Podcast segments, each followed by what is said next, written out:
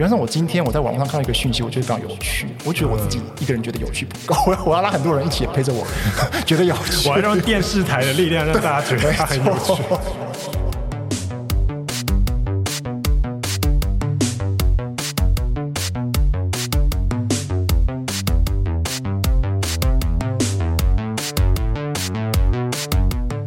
大家好，欢迎收听行销啪啪啪，我是你的 Podcast 主持人 T I N G Ting。今天我们要做一点不一样的，大众传播的一环。新闻业就像广告行销，曝光流量也是衡量这个产业成效的重要指标。先前我们曾经访问过新媒体的数位编辑，那已经稍微的碰到新闻编辑的这个工作的一些日常。但是我们今天邀请到的来宾是民视新闻台的编辑，我们要来聊聊收视率。新闻价值孰轻孰重？还有在电视台工作有什么样的不同？还有最近很夯的国际新闻，它的生产过程。让我们欢迎端端。好，各位行销啪啪啪的听。听众朋友，大家好，我是端端。他有点害羞，因为以他的工作身份，其实不太适合讲太多。不过，我们今天就是聊聊那个一些呃新闻编辑本身的一些工作的一些内容，这样子，所以不用紧张，我们不会让你报什么董座之乱啊什么的料。然后我可以讲的，我会尽量说啦。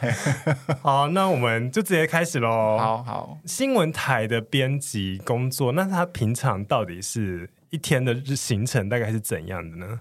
呃，因为我现在是在民事新闻的晚班来上班，所以我主要负责的是夜间的新闻。那我负责的节次大概有像无线台晚间七点的新闻，然后再来就是台湾台的八点有个国际新闻，大概一小时的时间，然后还有半小时的体育新闻，以及。晚上十一点跟十二点各一小时的新闻，那我们每天大概会有两到三个编辑上班，那这两到三个编辑就会去把这这几节的新闻编出来，这样子。对，不过我们还有就是编辑下面其实还有这个打负责打杂的助理编辑这样子，那助理编辑他就是帮要帮我们把该播出来的影片啊都把它做出来这样子。对，哦，原来所以是。一个新闻编辑，他其实是要负责各种不同版面，而不是说体育的是谁，然后民生的是谁这样子。呃，其实每个节是有不同的定位啦。那当然，因此他主要负责的编辑比较固定给某一个编辑。可是因为我们每天都有人上班，所以一定另外一个人休假的时候就有别人去代班这样子。哦、比方说像呃无线台的晚间七点的新闻，它就是一个主要的节次，我们所谓的 prime time 的主要的节次，嗯、所以它的呃它就是它收视率比较。比较高，那因此它的广告的收益也比较大。那这样这样的一个节次，我们就会给比较资深的编辑去负责，这样子。对，哦，嗯，那你们晚间要开始播新闻，那你们是几点开始上班？像我的话，我有两个上班的时段啊，一个是下午两点半，然后或者是下午四点。那如果下点下午两点半来的话，就是我要去开。下午的编采会议这样子哦，所以你等下要去上班吗？哦，我今天休假，因为我们现在录音的当下是礼拜六的早上。对对，我我我礼拜六休啦，所以对对对。那遇到大事件的时候是全员要出动吗？比如说像之前才刚发生了泰鲁格号的那个不幸的事件，当天还好是因为是礼拜五，所以我们的人力是够的这样子。可是如果是发生在礼拜六或礼拜天的话，因为人力减班。那就也也许有可能需要临时救人来上班这样子哦，所以不会像消防队员一样，就是本来很开心的放假，然后突然一个大事故，就全员都立刻都被召回这样。哎、欸，其实我以前有遇过哎、欸，哦，像是，是在我很菜的时候，什么时候、啊？就是那个五年前那个台南大地震哦，那时候刚好就是在过年前，是在小年夜吧？嗯，嗯对对对，然后那时候刚好其实我们就已经开始陆陆续续放年假了，所以那时候其实人力就已经减班。那因此就被临时召回去要上班这样子，对。Oh. 那还有另外，比方说台风来了，那台风来的话，那晚上我们可能就不播争论节目，全部都改播新闻。那这样的话，我们可能就是原本当天排休的人，他就必须要来上班这样子。哦，oh, 不是说争论节目就改讨论一下当天的大事件有关的话题。呃，如果那个新闻事件还正在发展当中，而且是真的是很重大的，像泰鲁格灾难性这种灾难性的新闻的话，那基本上。原则上都会是讨谈话性节目，全部都会改成新闻。对哦，是哦，对，哎，这是你们台这样子，还是大大家都这样？呃，几乎大部分的台都会是这样啦。对，那当然，可是比方说像泰鲁格当天，因为到了晚上，其实整个事件已经就是大家已经知道说这个车发生这个车祸，然后抢就是也进呃消防队员也都已经下去抢救了，所以当天晚上其实谈话节目还是有继续，可是题目也就全部都改了。嗯嗯他们原本可能排的是要排讨论政治方面的议题，可是当天就全部都去讨论这个意外的这个灾害、这个车祸的新闻这样子。对，可以想象。哎、欸，那如果是一般的廉价，就是真的就是很很棒，就是太平盛世。那通常那时候播的那些新闻会是什么？是多久以前要准备好？嗯，廉价的话。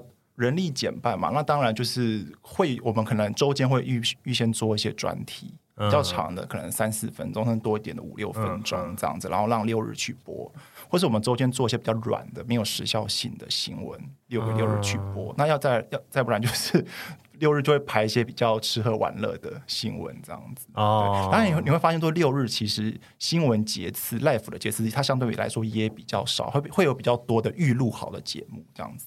嗯嗯，那周间就是 life 的时段很多这样子哦，所以发生大事件就是原本做好的这些就是都用不上，只要是发生重大新闻就就全部都用 life 这样子，这个也是蛮蛮辛苦的。呃，对啊，所以我们为什么就是我们像我们。新闻工作者跟警校医护啊，我们三个职业是基本上是不吃凤梨。我知道，我知道，就是警校医护他们出事之后，我们新闻记者、新闻媒体就会跟在后面嘛，所以我们、嗯嗯、我们其实是最希望天下太平的一个工作者。嗯嗯、你们的那个摄影主机或什么上面也会摆乖乖吗？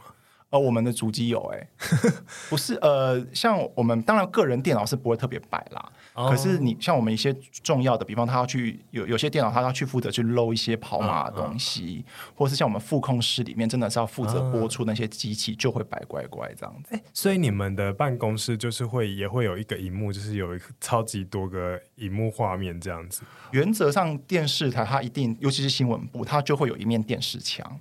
他会把，就是会有非常多台电视，然后去播各家的不同频道的新闻，这样子。嗯，对，嗯，有让你知道说其他台现在在播什么东西。好，对，回到就是工作，反正就是在你待时间到了之后，那是先开编采会议，对，然后后半部的重头戏就是正式的 live 播出，对，这样子，对，主要是这样的一个行程。那在播出之前，当然我们会排 round down 啦，就是那个播出的新闻播出的顺序，然后要做下标啊，然后做主播的背板的设计跟制作这样子。编辑也要做设计制作，对啊，都要都要啊。对，就是你在整理好这些文案，然后给可能是设计的人员去做制制作这样。对，就是一二三，E S 三，他做 C G 的单位去做这样子。那我们自己编辑，我们民视的编辑台其实是也蛮厉害。我们自己助理编辑，他们自己也会做 C G 这样子。真的好辛苦啊！那就是有时候人力不够嘛，那我们可能就会觉得，那因为一一二三，他们有时候，比方说他们放假，他们人力也减半啊。可是又出发生大事大事的时候，我们可能编辑台自己就要下去去做这样子。对啊，好了，我因为我是做社群的，其实 我虽然平常就是比较多在文案，但是如果是非上班时间，然后临时要出一个，比如说谁谁谁得奖啦这种译文快讯，嗯、然后我也是就是打开电脑就自己开始做，做完就发这样。对，对，也会有这样的情况，只是 CG 我觉得这听起来很高难度，其实也。也其实也还好啦，它本身不是制作本身没有这么难，嗯、可是你说要把它设计的好看清楚，嗯嗯、那个其实就需要一点经验的累积，这样子。所以在 live 播出的时候，新闻编辑是在。在在在哪？我们就在摄影棚里面这样。那、嗯、我们摄影棚大概知道，就是会有个副控室，就大家有时候看可能看连续剧、要、嗯、看电影，我都会看到，就是那个副控室黑黑的嘛。嗯、然后一排两排人坐在那副控室里面，然后前方墙壁上有非常非常多的小画面这样子。嗯、我们编辑在 live 的节目的时候，就会坐在那个副控室。嗯，所以工作就是确定说现在要进哪一条新闻这样。对，那就是在副控室里面。工作人员很多，那主要两个人物就是导播跟编辑这样子。哦、对，那编辑他当然就是排哦，接下来要播什么，要播什么，要播什么。嗯、这样那导播是在导播他就是要去确认所有的镜面、画面、各种框的配置。然后，所以所以如果主播吃螺丝，是导播比较紧张，编辑还好。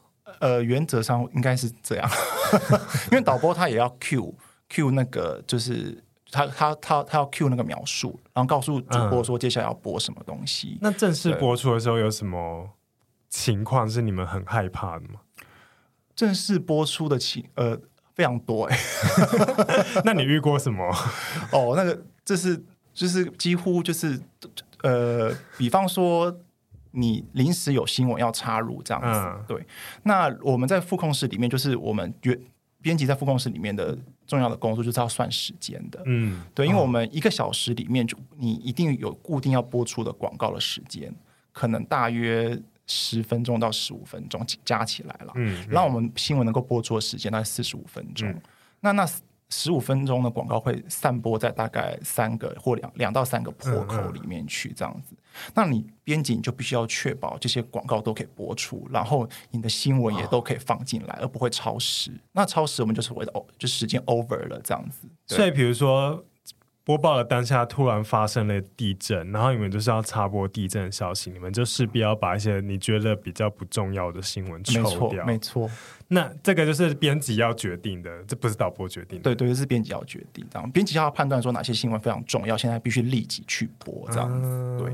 即使现在比较有经验了，但是遇到重大发生情况发生的时候，你还是会蛮紧张的。这样子听起来好胃痛。对，因为你要在很短时间之内，你就要把那个讯息放到我们的 rundown 上面去，然后重点是你要确保那个东那个东西是正确的嘛，因为你你做新闻，你不能说哦随便传。把一个传闻就把它放出去，然后为为那个传闻传闻还是错的，嗯、那就是你等于就在制造假假新闻这样子，嗯、对。然后你下面的助理编辑他们也会很紧张，因为他们要很快就帮你要播的袋子帮你送进棚内去播。主播是不是也会很紧张？因为他就突然。荧幕会换掉吗？他眼前是会有一个提词机吗？呃，对，他会有提词机这样子。对，可是当你真正发生重大事件的时候，往往是根本来不及写稿，嗯嗯、所以不会也不会有提词机的。你主播就要自己去看画面，画、嗯、面有什么东西，你要自己去讲。像比方说两 两年前，哎，三还是三年前，那个花莲大地震的时候，哎，你这样笑，我还以为是什么有趣的事，不是哦，都是都是大灾难啦。像那个花莲大地震的时候，你你根本。来不及写稿啊！你只能就是，比方说我们的驻地记者，他就传了一段画面，一一栋饭店倒塌画面进去了，然后大概他好像他大概会跟你讲说这是什么什么饭店这样子。可问题是你你当下你肯你你刚收到那个讯息的时候，你也没有办法把更多的讯息放进去，你就只能告诉主播说哦，这个画面是某个饭店，然后它倒塌了，请你自己去讲这样子啊。对，难怪我以前会看到类似像这样子的片段，就是主播在那边就是在描述，对，哎，现在这个就是这个柜子吼，就是倒了，然后民众都很紧张，对，就很明显他讲的是不是一个有组织过后的一段话，没错。但是如果这样的情况，如果今天他是一个。呃，有经验的主播的话，他就会想办法让你觉得他好像是 是有讲，是有有有是有稿子在讲，比如说雅琴姐之类之类的，对啊，对啊。嗯、那主播会参与编采会议吗？呃，重要的时段，比方说像晚间的嗯七点的时段，那主播就会参加编采会议，他一定要非常了解那一个节次里面要播什么东西，因为他不只是要讲，呃，他不只是要播，他要讲解。嗯，对，所以他自己本身要非常了解新闻内容是什么。所以资深的主播其实会参与这个节目的一些安排，对啊，跟你们是很密切的合作。甚至有些主播他可能就身兼制作人，比方说一些专题节目，哦、他主播可能就会身兼制作人这样子。对，你们家的婉玲姐 就是。是，哎，那我本来其实要问你，就是一个题目是说电视新闻编辑跟平面媒体编辑的工作上最大的差别，可是我现在。你刚才已经讲完了，就是其实，在录影的当下是非常多紧张的事故要把握。那我们这题就略过。但我想要问，就是说，哎，因为电视台就是非常多的不同的角色。那刚刚你有讲到主播了，那就是还有像记者啊、助理编辑、导播这些这几种，大家可能会知道，但是实际上他们的的关系大概是怎样？可以跟我们解释一下？好啊，因为其实我觉得这个问题蛮重要的原因，是因为。很多人问我在做什么，以前我都不知道怎么回答，因为讲不讲不太不容易讲清楚，而且大家好像对电视新闻编辑很难想象。嗯、那你可是问题是很奇怪、很吊诡的是，如果你今天说一个报纸编辑、一个杂志编辑、一本书的编辑，好像大家都。很容易想象，很想象得到这个他在做什么这样子，或者甚至说网络编辑、小编什么的，嗯，好像也很容易想象。像我跟别人讲说我是民事新闻的编辑，他们可能以为我是所谓弄粉那你是记者吗？什么之类的？对，或者他们会问我说你是不是记者这样子？他们对于电视新闻编辑很难想象这个是做什么。我后来就发展出一套说明，好，对，好哦。就其实我们都有在学校上过课嘛，嗯，我们都有看过老师在。台上讲课，嗯，其实你就可以想象，编辑这样的一个工作，它是等于二分之一个老师。你是说是在教他就是主播和记者吗？那好的，那二另外二分之一的老师是怎么来？他其实就是主播，换过来说，哦、主播加编辑，他就等于是一个完整的老师在台上讲课这样子。那是分别教哪些课？呃，我我以国文课举例好了。那记者他出去跑线做采访，嗯，对，那他就会写在很多报道，那就就像是我们国文课里面的课文，嗯，对。可是课文之外，你可能还要介绍作者，你有题解，你可能有注释，嗯、然后甚至有什么问题去讨论。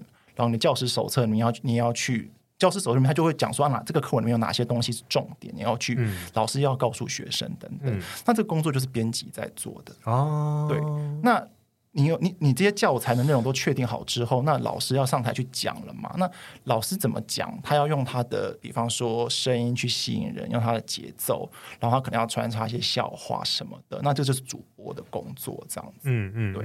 所以等于说，就是你这个编辑是一个设计教材的人这样子，嗯嗯嗯对对对。那电视新闻编辑其实就有点类似这样，他去安排这整个新闻这一小时里面要要播出播出哪些新闻，然后按照什么顺序来播，然后甚至他要去做包装，要去下标这样子。对，所以你很常退人家的稿吗？呃，如果我们觉得有写错我们会请他去修。然后我们觉得有什么东西是可以再发展的，我们会去提醒记者或者提提提醒采访专业中心说这个东西是很重要的，嗯、观众们其实是需要知道的，或者说这个东西是会吸引观众。因为我们是商业新闻台的话，一定是会有收视率的压力这样子，嗯、所以我们就会建议记者说，你们还可以再去发展哪一些的报道这样子。那我想要问，就是关于收视率这件事情，就是因为一则新闻，就是它要吸引观众的目光，就势必除了题材内容之外，那本身有没有什么其他一些小技巧？就是电视播出的小技巧，是可以让这个新闻，它可能就不是在题材，但是它就因为一些的安排，让大家就是留在那个电视台，就这一台这样子。呃，这个问题其实你原本的问题设计，我觉得非常有意思，因为你。原本的问题设计是说内容之外，对啊，就是题材内容之外啊。可是我觉得一个新闻会不会吸引它，其实内容还是最基本的。对，我是说，但是有什么什么小撇步，比如说就派个很漂亮或很帅的记者。我知道，其实这个东西你反而是问到重点了，就说其实这就是编辑在思考或者在做的东西，嗯、就是一则新闻我们要怎么样让它变得很容易被观众吃下去这样子。嗯、对，因为有时候可能新闻本质是非常很严肃的。很，甚至它内容是很复杂的、很硬的这样子。那那这东西当然记者本身他要想办法去让它写得很深入浅出，然后让观众们可以了解这样子。嗯、对，那所以就是说，在记者这一关，他就必须要用用很条理的方式去把这则报道写的可以让一般大众，因为我们的原则上是希望说越多人看嘛，嗯嗯、所以那个观众他一定是各种年龄层都有，各种学历背景都会、嗯、或者专业背景都会有，你就要写到说可以让最多的。不同背景人都可以吃得下你这个新闻，那这就是一个记者他能让他这个报道写得很好的一个基本的要素，这样。所以就是写作上要清楚明了，最好是可以重点式的讲。对啊，对。然后，然后他自己也要像，就像一个你不是你，你像编一个电影的剧本一样，你你也可以埋伏笔，或是你也可以去这个。制造它的高潮、峰回路转等等，哦、然后结构上对结构上，然后再来就是我觉得一个蛮重要，就是它的节奏感，嗯，对，然后你才会吸引观众这样一直看下去。一个袋子如果它好看的话，本身其实我们编辑就就会比较省事，嗯，就不需要说哦花非常多的时间去做一些其他的包装，让它变得更好、更吸引观众。再来就是我们编辑的工作了，就说今天记者他做好之后，嗯、我们编辑就要去帮他下标。那这下标当然学问就很多了，嗯、就是说你要怎么样让。这个标会吸引人，因为有时候确实就是新闻本身是没有那么吸引人的。可是，如果你今天编辑可以下一个很画龙点睛的标，或是很嘲讽，就是看你怎么去去设计啦。比方说，你今天是一个政治新闻好了，那你继续去下一个很嘲讽式的标，也许它就会很吸引观众。这样子，对。哎，那你近期的得意之作的标是什么？近期得意之作，哎，就比方说像这次陶德团，就是拜登的超级好友来台湾。对，然后这个呃拜会了，当然主要是去总统府啦。对，但是当然他昨天的一个重点就是说，他也有去那个呃呃，他就是陶德他们也是有会跟台湾朝呃在野党的立委会晤嘛，这样子，嗯嗯、那就发生一个有趣的事情，就是我们的最大在野党党主席就是江启臣先生，他就呃有点。呃，愤愤不平了，他就觉得说，哎，怎么他身为一个最大的在野党党主席，可是却没有受邀去见这个陶德的这个访团这样子，哦，是哦，对，没错。那其他的在野党有其他人去吗？有啊，民众党的那个高虹安有去，嗯，然后那个林长佐他无党籍的有去嘛，嗯、然后最尴尬的。最尴尬的就是国民党的陈以信、蒋万安，他没有受邀过去，这样子。对，这就是他就是被排挤吧？对啊，所以当然当 小学生那个，因为我不让你参加，所以呃，江启章当呃他是前天受访，嗯、前天受访他就觉得说这个是不是他就骂蔡英文，就是说蔡正发觉得小鼻子小眼睛这样子，好像怎么没有让在野党也一起去参与、哦？这个参邀请的是府方这边决定的，其实。所以后后来大家就就是在嘲嘲讽江启臣，因为这东西就是美国的他这个访谈，他们要见谁，主要还是他们自己提出名单嘛，哦、不会是蔡英文自己去提出名单这样子啊。对，哦、那像这一类的政治新闻，当然我们在下标的时候就会比较酸啦。所以你到底下了什么？呃，这个大家自己去 YouTube 上面看就知道了。哎呦，我没办法另另外再剪进去嘛，飞一个标说，嘿，对，那是这样下的哦。那有的时候我们自己下标，我们当然就会有预感说，这则标会不会吸引人，嗯、然后会不会那个点阅率会不会高？那后来我们自己在 YouTube 上去看说，哎，发现确实都。大部分然后如果我们、哦、所以有什么样的诀窍下表？因为我觉得文案工作其实，在行销本身是一个很重要的事，就是如何吸睛这一点。那我想说，可以大家参照一下新闻标题的诀窍。呃、我会我会用政治新闻当例子，是因为比较好讲，也比较具体。这样好啊，好啊，对对对。比方说，像你今天，尤其是你这个，可这这也跟你的市场的设设定有、嗯、有相关嘛？比方说，你今呃民事的这个市场的设定，它就是主要是这个独派的。嗯，或者说情侣的观众这样子，嗯、那你今天你在这个批评国民党的时候，那当然你的你的观众就会比较买单这样子，嗯、就要比如说要用谐音吗？还是？呃，就也不也不只是谐音啊，就是说你可能会去戳他一些痛点这样子。哦，对，不一定是哦，不不一定是结构上的，当然结构上也会有，我们也会也会用可能比较俏皮的话去讲这样子。嗯嗯、对，可是问题是，我要强调是说，我们新闻还是有基本的一个伦理在，所以就是说，我们虽然可能新闻标会下的比较酸、比较嘲讽，可是还是会有一个分寸在，不会到说很丑化你、扭曲你，或者或者说你自己有，我们像新闻我们要讲求平衡嘛。那所以就是，如果你自己有一些回应，那我们故意去不让你的回应出现，其实这样是不行的。嗯、然后我们新闻跟政论也不一样，那政论它的标可能就会更更攻击性这样子。嗯、可是我们基本上新闻的标不会太具有攻击性这样子。嗯嗯，对。那你对内容农场那种标题杀人的下法是什么样的看法？我觉得这可能要分两个层面来看，就是说，像现在就是因为整个。网络越来越普及嘛，所以大家开始转去做网络新闻了。那网络新闻的标本身就会跟我们电视的标或跟报纸的标很不一样。大家可以仔细去看这三种媒体的标，其实都有很明显的不同。比方说报纸的标就会更简略，它可能都是十个字以内，对，然后就是关关键字进去而已，它不会做太多的。当然，它也会有一些。一些情绪的渲染啦，等等等等，这样子。现在也因为为为了大家为了抢观众、抢市场，都都都会越越来越走向极端这样子，嗯、或者说越越越越越强调这种文字上的包装。可是报纸相对来说还是比较简洁的，那新闻的标可能就比较比较长一点这样子。对，那网络标可能就更长，对，因为我们要塞那个为了 SEO 什么，只要要塞一些关键词进去，对，他可能会觉得把 他把吸引人的点全部都放进去，嗯，这是一种下法。他另外一种下法是，他话都只讲一半，让你去吸引去点进去，因为网络新闻你要看的是点阅率嘛，啊、所以他他要吸引人点进去，他不像电视是你要观众留着看看下去，那网络是让你点进去，所以他有时候标就只会下一半，比方说，呃，林佳龙提出辞呈，苏贞昌说话了，到底说什么？网络标就不下，然后他叫你点进去看这样子。哎，可是我真的很讨厌一些网络新闻的标，就是我他点进去又跟那个完全没关系，或是把就。还好吧，就是啊，对啊，就是什么本土女星什么三点全漏怎样什么之之类，然后怎就讲了一些很可怕，然后点进去哦，只是他的一个戏的一个片段。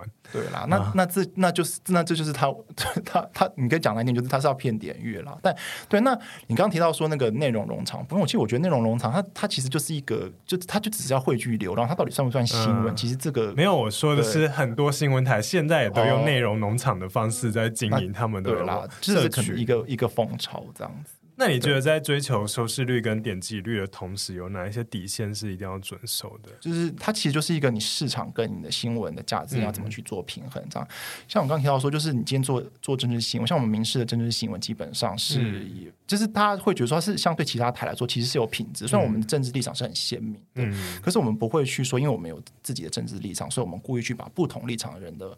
话语给扭曲，啊、甚至去捏造不实的讯息，因为这个你说捏造不实的讯息是是绝对不行的事情，这样子。嗯、你们家侯友谊的版面也是很多啊，对，就 就让观众们自己去 去观看这样子，对对对，嘿，这就是一个这就是一个基本的底线嘛，像不存在的事情你不能就说它、嗯哦。第一点就是不存在的事情不要乱讲，但我觉得有，要么就是。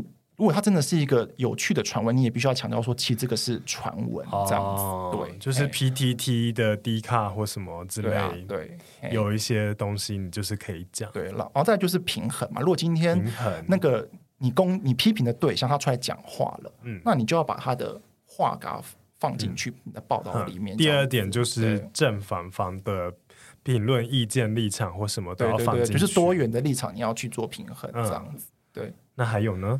那接下来你你说市场跟收视率跟你的新闻内容要怎么做平衡嘛？对不对？对啊。其实我必须要讲，像我们新闻编辑，我个人啊，每天的工作其实常常是在做天人交战这样子。哦。对，因为你的时间就很有限，嗯、你就可能四十五分钟而已这样子。嗯、那问题四十五分钟之后，你可能每天生产出来的新闻可能两三个小时，甚至更多。嗯那你到底要把哪些新闻放进到四十五分钟之内？其实这就是一个最让编辑挣扎的事情。嗯、这样子，对。那当然，你说主要新闻放进去了嘛？可是主要新闻你要选哪一些，其实也都是很多价值上的的抉择。这样子。对，那你有遇过，比如说像最近像泰鲁哥呃出轨案这一种，好，就是你会有遇到有人施压说，你就去挖那个受难者的脸书啊，你就这 po 这个就很多人看呢、啊，然后你就、哦、我不要，我不要，我不想做这种事情，这是一个好好问题啊，因为确实上个礼拜、上上个礼拜这个这方面讨论非常的多了，对啊，对，那其实我也跟我们的社会。组的记者有聊过这样子，那他们提出来的说法，其实我觉得是有道理。嗯、就是说，基本上你只要是充分尊重家属的意愿，就是露出意愿去采访他们，嗯、那你做这些人物故事，那也甚至你说啊哭哭啼啼的，我觉得也都没有关系。当然，前提是你要充分尊重他们的露出意愿。嗯、那你如果说真的是要死缠烂打、纠缠他们去去接受你的采访，那这当然是不太 OK 这样子。嗯对，嗯、那做出来之后有这么多，比方说，你看这次的这个罹难者四十九人，好，那因此有非常非常多的个人个人的故事，罹难者家属的故事，这样。嗯、那你要怎么去播出这些罹难者家属的故事？那就是编辑的工作了。比方说，我们一天可能一一开始事件发生的时候，一天可能就做出了十则 罹难者家属的故事，那你加起来可能说不定一小时可以可以塞满一小时，哎，嗯，可能如果你一一小时内你全部都播罹难者家属，那真的。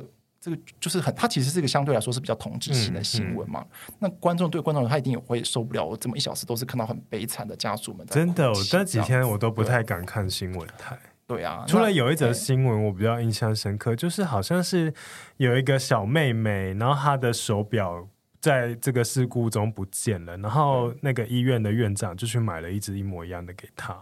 哦，对啊，这个就是会让人觉得暖暖的，就是有点平衡掉了这种。所以，所以我们编辑他，我们也会去评估，就是说要让那个不同的调性的新闻进去。嗯，比方说，你可以排几则是这种真的是悲伤的那种死者的家属的的新闻，那其他你可以播一些医护的，然后救难队员的，嗯、然后比较相对比较正向的新闻进去，然后再播一些案情的，呃，这个就是说厘清的，就是比方说主要的这个呃肇事者李李义祥。对他的这个案件的侦办进度等等，嗯、然后再比方说，你也可以去做一些工程面的，到底要怎样才可以去避免这个悲剧再发生等等，这种不同面向的新闻这样子。嗯、对，那你去做排列组合，就可以让每一则新闻都会让观众说，哦哦，我不会情绪一直都在某处在一直处在某一种情绪里面。其实有点真的也蛮像电影，就是写剧本或什么哎、欸啊，对啊，一下要悲戏，一下喜戏，就是编辑。比我想象中的，他掌握结构或什么要注意的眉角更多。对，像这是其实这就是编辑工，我们我们要去评估说观众的心理状态。像我们有时候教比较年轻的，不不是年轻啊，就是比较菜的呃菜鸟的主编，他们在排 rundown 的时候，我们就会讲说，你这样连续排三条某一种同一种新闻，真的对观众来说，他他会很难一直吃下去。Uh、他可能看到第三条，他就觉得准备要转台了，按你的收视率就会跌下去啦，这样子。对哦，这个其实就有点呼应那我刚先前有问的，就是如何就抓住观众的注意这个问题。所以其实，在不同的新闻，就是做一点改变内容或者主题方向，也是一个让大家留下来的地方。对，那就是说，呃，这这这这就会关系到说你，你你编辑要怎么去掌控节奏感的问题。像我们常常就会觉得说，哎、嗯，某一则新闻就记者他节奏感并不是很好，就是他可能。讲的漏漏等，然后又都重点 都没有出来，风很大，呃呃，你看到海海面，呃，风啊，这种，对，或是或者一直看他在那个大风中，对，然后或是他他拍的画面不吸引人，当然这是可能是摄影的问题了，摄影记者的问题，他拍的画面不够吸引人，或是他剪的没有，这重点不够凸显。所以我之前就是有看过这种，他就是台风嘛，然后现场连线，然后后来就默默主播就啊，好像就是现在有点问题，然后把它切掉，所以有可能是。不是真的有问题，是觉得太拖太长了，我把它切掉这样子。那可能是记者跟编辑在沟通上会有出，就出了一些状况。哦，对，是、啊、像这种 live 连线，其实对于编辑和跟记者来说，当然都是非常考验的这样子。因为你记者就是考验，就是你要当下的播报能力了嘛。因为你通常我们电视看到的都是已经做好的袋子，那你做好东西，就是你前面你犯出错，你都可以重来。对。可是如果是 life 的连线的话，那你就。出错就直接出去了，这样，嗯、所以菜鸟的记者他可能在做连线，他就会很吃螺丝，或是不知所云。然后编辑就会出来说咔咔咔咔咔，然后主播就会很尴尬 啊，现在的连线状况好像不太好，那我们先看一段这个新闻这样子。通常我们还是会让记者在他因为必须要练习啦，需要一点经验这样子，然后让、哦、让记者去，就算他真的是。报的哦，还是会让他还是会继续播下去，不会就让他卡掉。对，因为我跟你讲，你你你你，可是卡了他也不知道吧？还是就是，因为我们会跟我们的 SNG 的导播联系，就说我们现在要要要收掉了，哦，要回到主播了，这样子。好了解，哎，好有趣哦！这我都在问一些 很奇妙的小事。不过，我其实我相信大家对于幕后制作东西都蛮感兴趣的啦，这样子，对。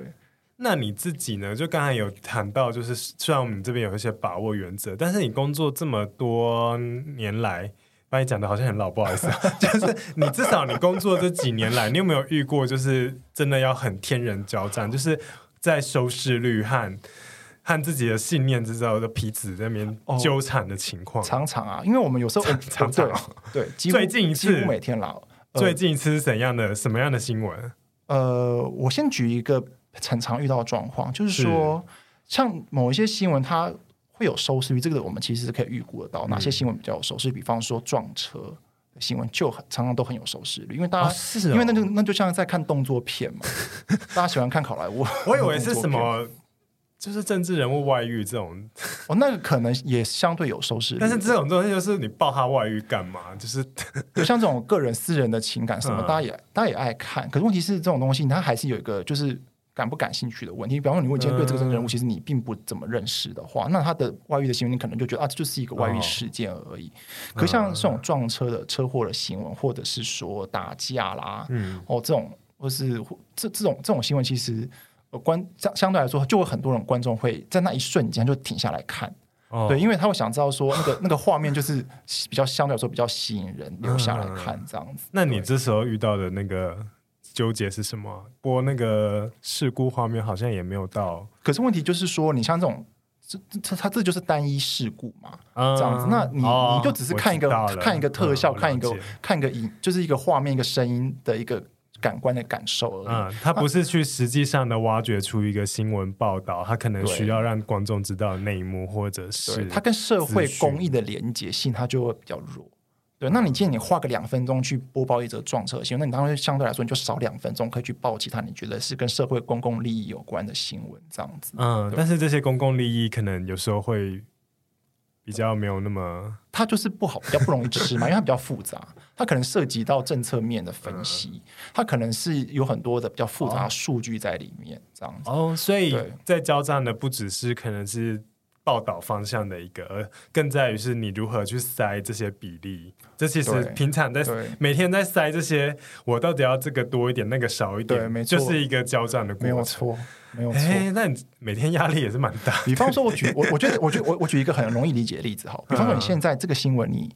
你只剩下最后两分钟好了，对。然后你想要排一个跟吃有关的新闻，好，那你有两个吃有关的新闻，你可以选择，一个是台台北市各大饭店。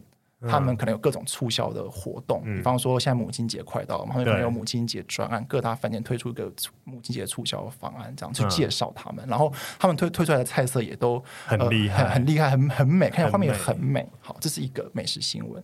还有另外一个美食新闻，可能是中南部的一个小乡镇里面的一个小吃摊，它可能有很很有也是蛮有特色的小吃摊，然后可能用在地食材去做出它的有特色的小吃。那请问你这个时候你要选择哪一？播哪一个？对，应该是第一个吧，因为通常那个是广编吧。那那不一定是广编啦。啊，是的吗？对对对，对。哎，我每次看那种新闻，就是哎，我们现在来到什么家，然后现在想说，哦，这广编。那不一定是广编，那其实就是民生消费的新闻了。然后，因为那东西其实相对来说，它也会有一定的收视率。因为它就是大家会想要知道说最近有什么地方可以去消费嘛，然后那个不一定是广编啦，这样子对。哦，那当然就是你比方说你今天是一个住在台北，或者说你是一个喜欢去饭店吃饭的人，你就会觉得说啊，这个新闻你是很想要看的。对，但是你可能牺牲掉一个百年老店的报道机会。对，可是如果像我的话，我就会觉得说啊，这个东西可能各家媒体都在报了，那为什么要去再去报一个？嗯、就是。饭店他们已经有很多资源去做这种广告跟行销了，这样子。嗯嗯、那我可能就去选择去播一个中南部的小吃店的新闻，这样子，因为他我觉得他们没有预算，没有，没有太多的太多的钱可以去做广告，这样子。哦，了解。对，我就可能会把时间留给这些比较，就是相对来说没有这么多社会资源的人身上，这样子。嗯，我刚才已经讲到。广编两个字，所以我接下来要问的问题其实也是这个。就我们知道，这个广告收益其实对媒体来讲是一个很重要的收入来源。那刚才你有讲到，像一些热门时段的一些本来就会安排那种十五分钟的广告之外，那其实在新闻内容应该也会有置入一些。置入在报道里面有一些像是广编企划或什么。那如果我们的节目的听众他如果对这些媒体采购有一点点的认识的话，很可能是因为我们就是行销节目嘛，他可能本身是公关公司或者什么，或者是行销部门在做相关工作。那我们都是从就是我们要去跟你们媒体就是谈合作的这个方向去认识。那你可以用你是。媒体新闻的角度来讲这件事嘛，就是来跟大家讲一下什么是媒体采购，什么是广编这些。OK，就我知道跟大家分享啦，就是说其实必须要先澄清几个名词哈。是，就你刚刚提到广编，它当然完整的名字是广告编辑啦，对，它也可以称广编企划等等。对还有另外一个我们常听到的是什么植入性行销这样子，嗯嗯，然后再来还有什么业配新闻啦、嗯嗯，专案新闻等等，其实都不太一样。对，像广、哦、太好了，那你就一个一个讲吧。广广编或是完成叫广编，呃，广告编辑，它本质上是广告，对，它其实就是在卖一个商品这样子。嗯嗯对，那这种东西通常在。各种不管是平面媒体或是在电视里面，嗯、我们都把它放在广告里面去播，这样。嗯、它是它只是它是它本质上是广告，它包装的很像是新闻。嗯嗯嗯。对，就你们会看到，比方说像报纸好，它会在它的广告版面出现一个很类似 新闻报道的一个设计，这样子。因为，我记得都会下加注小小的广告。对对，它会加它会加注广告，告诉你知道说这是广告。嗯。然后还有像如果是。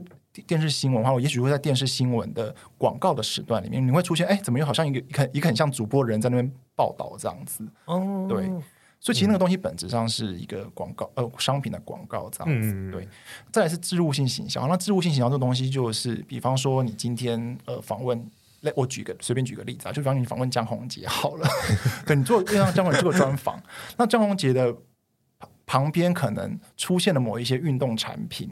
然后那个运动产品的 logo 很大大的出现在那个地方，这样子，嗯嗯嗯、对，那这种东西就是置入性行销。哦，还有你们家的那个连续剧也是啊。哦，它这是、哦、可口可乐广告买很凶。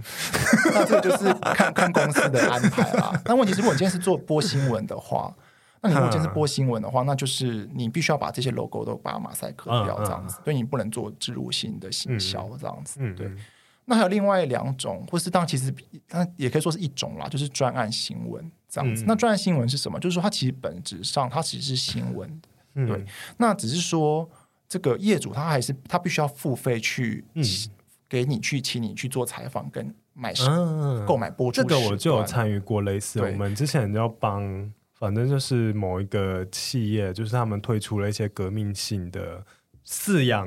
畜牧的一个方式，就是它是低低低排放啊，什么什么。然后我们就那时候跟几家那个电视台就说：“哎，你们会帮我们做一个这个新闻去报道这个高科技的、跟欧盟符合欧盟规范的一个很厉害的养猪场。”这样，然后就有去问这类、嗯。对，像这种专业新闻啊，就公部门那是最多的啦。因为这东西，因为它通常公部门的记者会也是跟公共利益有关，这大概比较没有什么争议嘛。嗯、从地方呃中央政府到地方政府，他们可能要做什么政令宣导。然后可能要做什么农产品的行销，甚至有一些观光活动什么的，嗯、但他们还是必须要赔赔，就是付一定的。对，因为你今天开个记者会，可是那个记者会可能本身我们不觉得有什么收视率吧，所以我们不会派记者去做采访嘛。可是你如果希望说在媒体上露出的话，你当然就要给所谓的宣传经费给媒体，嗯、然后让请媒体去做采访这样子。然后媒体采访之后，他也不一定不见得就一定会让你露出啊。那如果你确定要露出，当然就必须要购买时段和购买版面这样子。嗯嗯，所以像这种所谓的专业新闻，其实在各个媒体，其实它都会是一个蛮重要的收入来源，这样子。那新闻编辑有需要参与这些广告的企划或者是置入吗？前面的上游的他们的企划什么，当然我们不会参与到。嗯，可是我们是最后面要做播出的，或者说我们要把它露出的人，嗯、那这样的话，就是变成我们要去帮忙把关，它到底里面的塞对，然后里面的人名到底对不对？因为最常遇遇到情况就是 可能人名错啦。或是某一些新闻，就是活动的内内容也写错啦，等等等等，那就很麻烦。然后业主就会请你修更正之后再重播这样子。对，真的会有写错的情况发生，其实也蛮常出现。那有的时候可能大家觉得说是专案新闻，然后这个反而反而不像其他新闻，你会那么重视它哦。那你不重视它，你就会就会容易出错这样子。我想要插播一个小小的问题是。你对于之前的鲑鱼之乱有什么看法？他 就是这个这么不重要的新闻，然后突然变成了一个全国性很重要、大家都在关注的事情。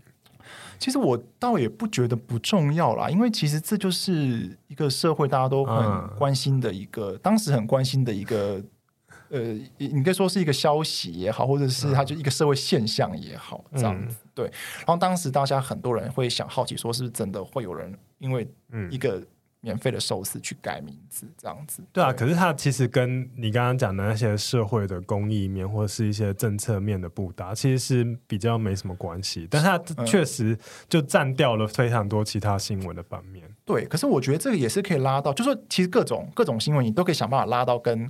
公社会公共利益，或是跟一些呃，这个跟社会面有有连接啊。比方说像改名这个问题，好，当时也就蛮多人讨论到说，这些人到底改名背后的这个动机是什么？你到底怎么看待你自己的名字嘛？然后会不会跟自己的运势有关系？所以当然有那时候有就会有些媒体他可能去访问那个算命师啊，就说改为了这种事情改名字会不会影响到自己的运势啊？可是你不觉得真的有点无聊吗？其实我我觉得还好。应该这样讲，说我我倒不觉得我，我如果今天我换一个角度，看，如果今天这个是、嗯、这是一个社会大家关心的，那你媒体今天可以做什么？就说你当然还是可以去访问算命师，可是你要强调说这个东西就是一个民俗的信仰，或者说这是一个民俗的说法。嗯、对，那我们其实。一般人其实我们的运势可能是要靠自己去努力去掌握，这样子，哦、就等于是这就这就是多元观点的并存这样子。其实我那时候想看到这个之后，其实我本来一直都觉得蛮有趣的这样子，直到我一个朋友，那他是平常就是圆运的运动，那他其实就很生气的提出说，为什么就是汉人改名字这么容易，但是我们原住民族想要用自己的族名，我们却。遇到各种的刁难，然后那时候其实非常多的一些原民的一些呃社群都有抛出类似的讯息。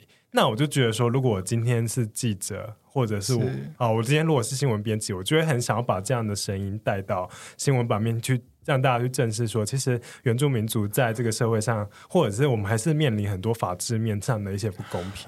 你那个朋友我可能也认识，确实就是当时。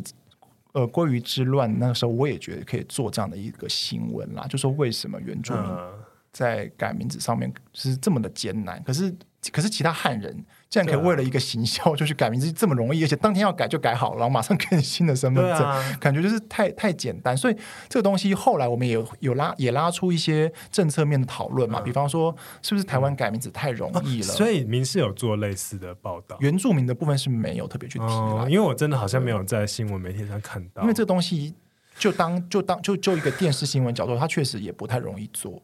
因为它它就会会就会有一点太该怎么讲，就是有有点太呃失焦了。我应该就说应该说离题啦，就是这个比比改名字本身更离题。你看他那个其实本身是一个原住民的文化的事物的事情，这样子。对，因为就我的立场，我当然会希望就是社会上有更多更不同的声音被听见。那而且这个是很重要，因为是一群人他的权益正在受到剥夺。可是我必须要讲，如果当时有。原住民的立委，或者说原住民的团体出来大声抗议，也许就会做做成新闻这样子。哦，对，你以为，其实新闻就这样啊。如果你今天没有个个一个重量级的领一线领袖出来讲话的话，我们媒体也很难特别去网收集，只是收集一些网络言论，告诉你说原住民现在有好吧？对吧？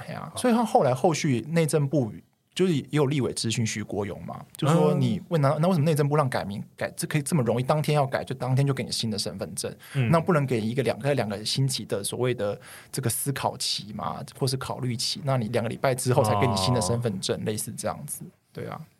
接下来再想要再问另外一个面向，就是其实大家应该可能会发现说，最近就是台湾新闻的国际新闻的版面越来越多了。对，就是现在以前。以前根本就不会去在乎什么，可能台湾人都不知道美国到底有哪几州。那 大选之后，可能还是很多人不知道。对啊，但是至少说知道摇摆州是哪几州，然后美国有众议院有什么，就是以前人可能连那个民主党跟共和党都分不出来这样子。那就是其实国际新闻越来越多了。就你观察是什么原因造成这样子的转变？那台湾人是真的开始就是这么关心国际的吗？我觉得这个可以从两个层面去谈呢。一个当然就是我们自己国内的一个政策上的变化，当然是跟蔡英文总统的外交战略很有关系。我不晓得大家有没有印象，前两年还是两三年前，他有特别提出八个字。不是马英九八个字真言啦，反正就是一个 网络上面就是鼓励大家的一个一个有点类似 slogan 这样子，嗯、就是勇敢自信嘛，然后世界同行这样子。嗯、其实我我觉得八个字蛮能够反映出呃蔡英文他本身的这个外交战略，就是说我们要视自己为国际的一份子，嗯，然后我们是可以去参与国际的，然后去分享我们，就是可以跟国际分享我们的贡献这样子，对。所以是政策面影响了新闻面，这是呃，我这我还我刚我我还没讲第二个 向度，第一个向度、这个，不好意思，我太快了。那你当然就可以比较，就是呃，蔡政府跟马政府他们对于所所谓的国际定位上面有什么样的不同嘛？嗯、那为什么很会很多人说马英九是把所谓的台湾放进到中国里面去？嗯，那你如果你今天是把台湾这个。国际，因为你放到中国里面去的话，那当然问题就不就就没有所谓的台湾，台湾跟国际就没有没有一定要发生连接了嘛？因为世界需要发生连接是中国啊，不是要跟你台湾去发生连接嘛？嗯嗯，可是如果你今天是以台湾为主体的话，那当然就是是以台湾去参与这个国际，然后台湾去可以可以可以为国际做很多事情这样子，所以这个其实整个视角就会不一样。嗯、对，那这个是呃我们国内的层面这样子。那另外一个层面是。国际的，就说其实确实这几年来，嗯、呃，整个世界的局势是有非常非常大的变化。嗯，就是当然最明显就是美中关系完全就是已经反转了嘛。嗯，前二十年的时候，哎，各国欧美各国还说他们觉得中国是希望中国和平崛起。嗯，就你你有钱了嘛？那你你中国你既是世界的市场。嗯呃，既是世界的工厂，亦是世界的市场，所以大家有钱一起赚，所以大家各国都会想要去跟中国交好，维持友好的关系，这样子。对，可是，在近几年来，就是这样的一个局势，其实是已经慢慢改变了。对，那当然，这个有有几个有可以从很多角度去做分析。那我简单来讲，第一个当然是说，川普是一个很敢去改变规则的人。这个这个大家应该也都很熟，因为这这几年来新闻一直在直播嘛，嗯、对不对？那其实还另外一个原因，可能大家比较没有注意到，其实是习近平本身，我们常常会戏称他戏谑的称呼，他是总加速师，啊、总总总加速师，哦、加速师。为什么会称为加速师？就是因为他快速的想要去翻转世界局势。嗯、过去二十年前，不是说欧美希望中国和平崛起吗？嗯，可是习近平他当上了国家主席，是什么？他要开始做什么中国梦？他要希望 他就是就等于是他要不断的再去呃刺激他们的民族主义这样子。嗯嗯对，那你这样的话，那当然他们会希望说跟国际去展现他们的国力。对，然后你当你不断的再去膨胀你的民族主义的时候，当然你就会对你自己的国内的很多的民族造成压迫。那当然就不用讲，我们很熟悉这两年来的新疆跟香港的状况嘛，这样子。还刚刚当然也包含台湾。对，那当然整个世界就对你看待你中国的角度就会跟过去不一样。嗯，那你台湾的这样的一个存在感，当然就变得更强烈了。这样子，对。就觉得好像感觉以前讲国际新闻，但明明看的就都是中国的新闻，但现在就真的讲国际新闻，就会有比如说可能是缅甸这边的情况到底是如何，那甚至泰国之前的示威也有报道过。其实各这个国家，那当然最。最比重最重，那当然是中美关系啊，这不用讲。那不过，其实我有注意到，其实民视蛮早就开始投入国际新闻的制作。对，而且就是除了就是每周有固定有全球的新闻，像这种，我刚还我还不知道说台湾台原来每个晚上都还有国际新闻，真的超多的。那我自己印象最深刻的其实是那个某一年，就是胡婉玲，对，她去了北韩去做采访，然后印象很深刻。然后我今昨在写访纲的时候，我才去查说这是哪一年的事。我本来以为。是最近的事，就哎、欸、不对，是超久以前。就其实我发现民事其实蛮早就很重视国际新闻这一块，因为是从大家都还在中国、中国、中国的时候。那就你现在是民事编辑的一员，以及对于公司哎内部政策的一些了解，就可以跟我们分享，就是就是你们过去制作国际新闻那走来的一些历程。呃。像你刚刚提到那个去访问北朝鲜，我们的胡婉玲副总去访问北朝鲜，这个当时确实是在台湾，就是呃掀起了一一波不小的震撼，啊、网友们的讨论也非常多。这样，那然后我我自己后来发现，我们好像民视是台湾等于说是跟北朝鲜最最有联系的一个媒体，这样子。对，那这当然也可以反映到说，其实民视其实是一个很努力在经营就是国际新闻的一个媒体。这样子对，而且重点是，像我刚刚提到说，蔡英文总统的外交战略是要从以台湾为主体去看待世界嘛，参与国际。其实这个东西我们民视其实早就在做了，这样子。哦、对，像我们民视，呃，像你刚刚提到说全球新闻，那我可以跟大先跟大家介绍一下我们目前的主要的国际新闻的这个呃节目啦。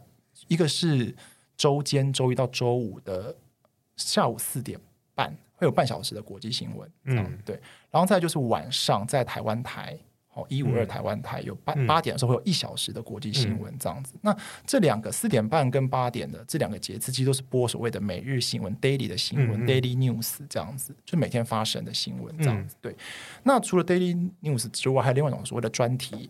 新闻或是所谓周报型的新闻这样子，嗯、大家很熟悉，像我陈文茜的《世界周报》或是李思论的《云端世界》，是属于周报型的这样对。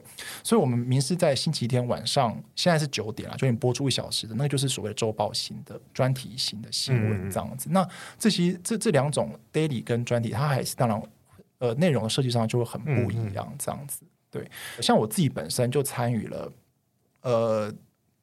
总共前前后加起来，但至少两年，就是说我是负责帮忙做全球新闻的编辑，那一那一小时，嗯、对。好，那我们上面还会有个制作人，制作人上面是我，就是一个编辑这样。嗯嗯、那我们一起共同来决定说那个小时里面要的要做哪些东西，然后要怎么做会比较好，这样子。对，那特别提的就是说，其实我们这个全球新闻基本上确实是获得蛮多肯定的。嗯，方远你刚刚提到说那个缅甸，其实大家最近很关心那个就是缅甸军政府的政变嘛，嗯、对不对？其实我们民事可以就是可以说是一直在追，或者一直在播、播这个缅甸的政变的的新闻。然后有意思的地方是说。我们的专题一放到我们的粉砖上面之后，其实获得蛮多回响的。哎，那个回响还不是台。大部分还不是台湾人去留言呢、欸，嗯、你知道吗？其实很多是缅甸的华人 跑进来分享说，啊，你们的专题做怎样怎样怎样。当然有人是觉得啊，做的很很符合他们的境情况啦。嗯、啊，当然有些人可能觉得说，我们其实也没有真的掌握到一些正确的情报这样子。嗯、可是还有另外有意思一点是，我们的我们的专题会很多中国的网友进来批，对，正常啊。现在看 YouTube，然后台湾节目下面大家会，但我要讲的就是说。如果今天它是一个比较娱乐性的导向的一些，嗯、比方说呃一些自媒体的网红他们做的节目好了，它、嗯、可能会比较多比较多的一些呃呃。比较娱乐性的一些设计，可是我们的那个专题新闻，它其实真的是、嗯、我自己觉得是非常严，相对来说蛮严肃的。对啊，对，那你们当初都没有就是遇到一些声音说，你看那个隔壁电视台啊，他放一些汽车摄影机画面，那个收视率多好，放这种吵架，你做这个国际新闻，台湾人这个老实说，真的，比如关心中美关系或什么，真的是最近的事。但你们很早在做，你们当初当然没有遇到这种质疑嘛？就做这个没人看啦，干、嗯、嘛做这个、啊？我觉得做出口，至少你要做出口碑了，哦、就说你今天。市场跟口碑，你起码要二选一，然后真的努力的去经营。那、嗯、如果你今天你是觉得说我要就是我要做口碑，那你就要专心的把口碑做出来，这样子。对、嗯，那市场的东西就是就是看运气了啦。所以公司自己政策面就是很支持，他们觉得这个是有新闻价值，我们就做。嗯、就算大家都在，就是在可能十年前好，大家都还是很喜欢看中国哪里怎样或什么的那个情况，我就觉得说哦、呃，中美关系或什么对啊。对啊所以是政策面有在支持公司的政策，对啊，是因为像我自己去比较各家的国际新闻的做法，嗯，我就后来发现，真的看看就觉得，哎，民事的国际新闻他做的就是他他他其实常做很多很硬的议题跟内容，可他写的很很容易被吃下去。嗯，我觉得这东西其实最最不容易的，就是说有时候你会为了要让观众好吃下去，嗯，然后你去把那个新闻的调性写的太过于娱乐性，我就觉得这个有一点本末倒置。嗯，对，因为那东西变成是你。就是你，你就已经慢慢脱离掉新闻了，这样子，对，呀，所以就是你要怎么去兼顾到你本身的内容的一种严肃的的这个这个调性，然后问题是你还还要让观众容易吃得下去，这是最难，那这是需要很多长时间经营的累积，这样子，嗯，对。总之，公司内部是支持，对，那而且可以这样吃。但是我必须要讲，其实我们全球新闻的收视率其实蛮不错的，就是在晚上九点，对、啊，因为我会看的，对对对对，自己讲。对啊，因为你你会看上去就表示这种东西你看得懂，然后重点是它你会觉得说可能获得新知，嗯嗯。然后我必须要讲，我们那个专题都做的很有，就是那个视角都是很有穿透力的。我通常都是因为我可能在周日晚上嘛，然后那个时候我是在准备就是下一周的，就是中午要吃的便当，然后我就会开很大声，然后边 边弄便当边听这样。而且我必须要讲，就是。我们大概像现在，其实越来越多媒体有比较多的反中或是抗中的新闻出现。嗯、可是问题是，民事大概是最早做的。对啊，所以我那时候我才刚一直在讲说，之前都没有被质疑，那有这样挺过来是很好的。我我我不要讲，我们反中也不是随便反的，就是说你不能为反而反。你是真的他们有、哦、说三立吗？呃，这个我我没有我没有讲其他台哦。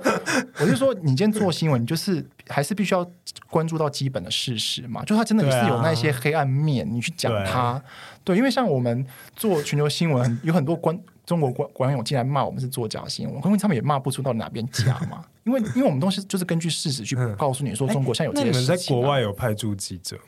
以前有记者在美国做那个大联盟的报道，啊、嗯，可现在已经没有了。哦，所以那这样子就纯粹是靠就是就外电的外电的资讯的外电资讯。对，可问题是你外外电会诊，就当然这个就是关系关系到为什么有些台其实以前不是很常做国际新闻，嗯，或者他们的国际新闻做的不好的原因，是因为他们可能购买的外电太少，因为购买外电真的非常贵，哦，播放版权非常贵，所以你想看你。国际本身就没有什么人看，然后你你用那些外电的报道，你又要花每年花好几百万的版权费，所以当然各其他一般电视台不会想要做这样的投资啦。对，了解。刚刚有讲到 KOL 就是网红的部分，那你会觉得说，因为现在真的是越来越多，就是主打什么，这是讲国际新闻啊，这个是讲两岸议题，专门的这种网红，像 Podcaster 啊之类也都有。那你们会觉得这样有受到一些竞争的压力吗？我觉得，我觉得一定是会有啊。可是这个，哦、因为人的一天时间就这么多嘛，所以你、嗯、你你今天有你的注意力，观众注意力被被分散到这个其他的社群平台上，他他他花在你这个原本媒体传统媒体上的注意，当然就时间也都变少了嘛。这样子，嗯、对，所以当然是有很大的竞争压力。可是问题是说，网红之间、KOL 之间，应该竞争压力也蛮大的吧？哦，对啊。不会啊，那个敏迪跟百灵果好朋友啊。对对啦，我我的意思是说，但问题是你不是每个做 podcast 的人都可以变成敏迪跟百灵果吧？嗯、就是你真的可以爆红的人，可能真的就还是很有限嘛，嗯嗯嗯、对不对？那我觉得这个可以分两个角度来来思考，就是说你是想要靠这种社群媒体，或者说你要成为一个 KOL 的这样自媒体。靠这种方方式去讨生活吗？嗯，那这东西，那你如果你是要靠这方式去讨生活的话，那你就一定要累积一定的流量嘛，一定的粉丝嘛。那问题是你如果要这样子不断维持你的这个广这个网络的热那个流量的话，那你到最后会不会又开始去？走一些很偏锋的议题，哦、就也有也有这样子的危险。对，你能够维持维持到什么时候？因为你可能就一个人、两个人，你了不起，你可能在成立一个工作室。那、嗯、公司内部会针对这样的现象有想要做一些调整或改变吧？像是反棋匪嘛，然后他就会邀请像百灵果的凯莉或什么，啊、就本身他的新闻就已经有网红的加入或者是什么之类，或是有一些其他的电视台，像比如说是或者是媒体，像比如说联合报，他就直接就自己自己开了那个转角国际这一个。这个节目，那民视就是针对现在的新媒体的这样崛起，有做什么样的？有啊，我们这两年也是感受到很大的竞争压力嘛。说当然，我们也是不断的扩展我们网络的部门，这样子，对，对，就是要让我们的这个传播的媒介，然后延伸到网络上面去，这样子。对，那当然就是说，你也开始跟更多的网红去合作了，比方说公关的部门啦，哦，公关对对，比方你卖我们名字有有一些那个保健的产品嘛，那可能就会不只是跟艺人合作，你还会跟网红合作等等这样子。我记得我去年还是什么时候，我还有问过你说，哎，你民民视有没有要进 Podcast？然后你那时候还说没有，没有，没有，没没听说。然后后来我就是要访问之前，我在查了一下，我发现哦，你们至少有把那些争论节目上架啊。对，那可能那就是一个上架而已。对，那有其他的一些调整吗？还是目前就真的是还在？就就是也开始比较积极的去跟新媒体网红合作啦，这样，然后开始也派更多人力去让我们的内容可以用网适合网络的形式去放到网络上面去。嗯、但是这部这个部分，我们民视确实是比起可能其他的媒体要起步的比较慢的，像、嗯、像东森、三立等等，他们可能就是很早就在经营这一块上面这样子。对，那可是我必须要讲，就是说，确实就是电视的。呃，广告的市场是在萎不断萎缩当中，没有错。嗯、可是问题是说，它还是一个很大一块的市场。我的意思就是说，嗯哦、你还是要争。巩固你原本的市场，这个这个市场是感觉市场上无可限量。问题是它的整个赚钱的机制，它其实都还在形成当中嘛。所以到底你进去之后，你可能投入投资很多人力，可是到能够回收多少，这个东西还是没有办法很明确。这样，可问题是你原本的电视的这个产业的形态，其实它的整个回收的机制是很明确的。这样子。对，了解。好啦，我们就是已经聊非常多了。我觉得要用一个小小的问题来做结尾了，就是你觉得说，对未来想要投入新闻工作，尤其是像成为新闻编辑的大学生或是社会新鲜人，还是你觉得他要做哪些心理准备，或者他应该做哪些功课呢？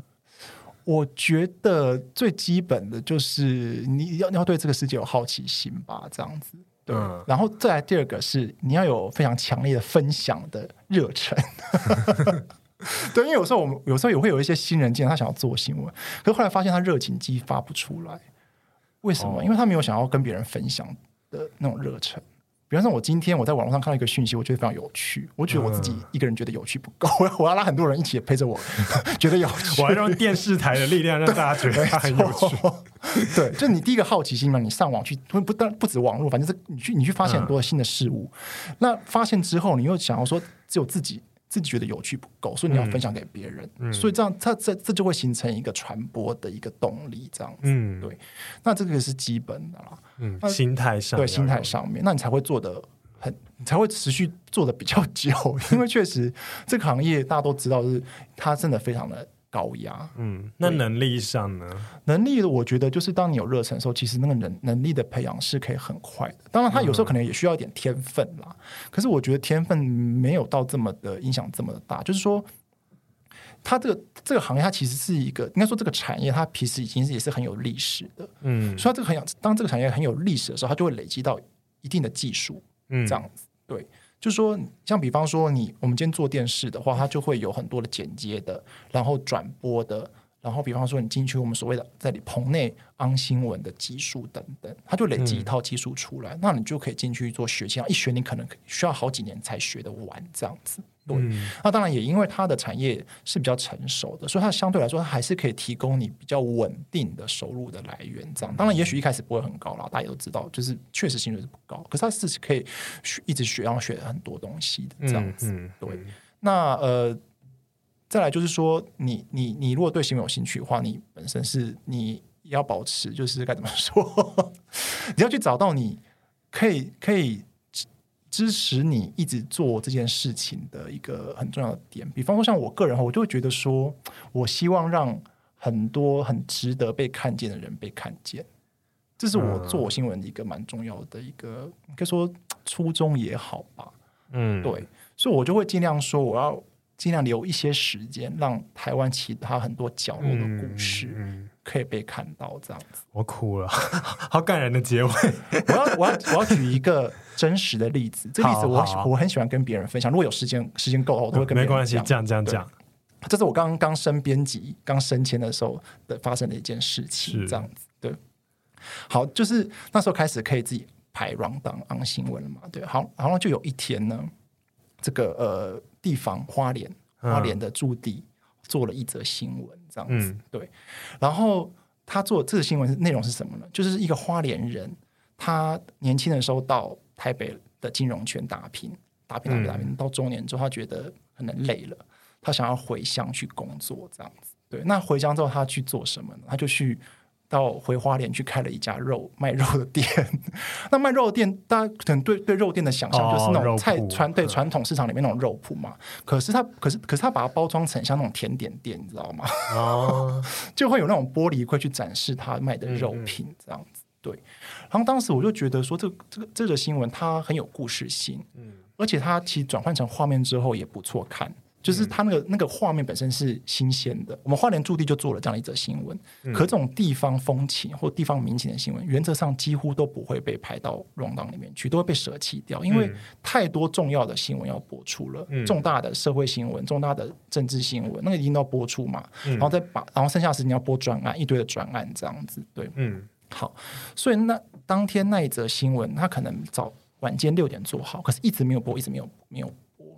然后那天我刚好是要拍午夜午夜新闻的 rundown，嗯、对，好，那我拍进去了，然后发现真的很爆炸，没有时间，所以我都要割舍。就是我我如果我要播那一则新闻的话，我就要把其他新闻割舍掉，这样子。嗯，好。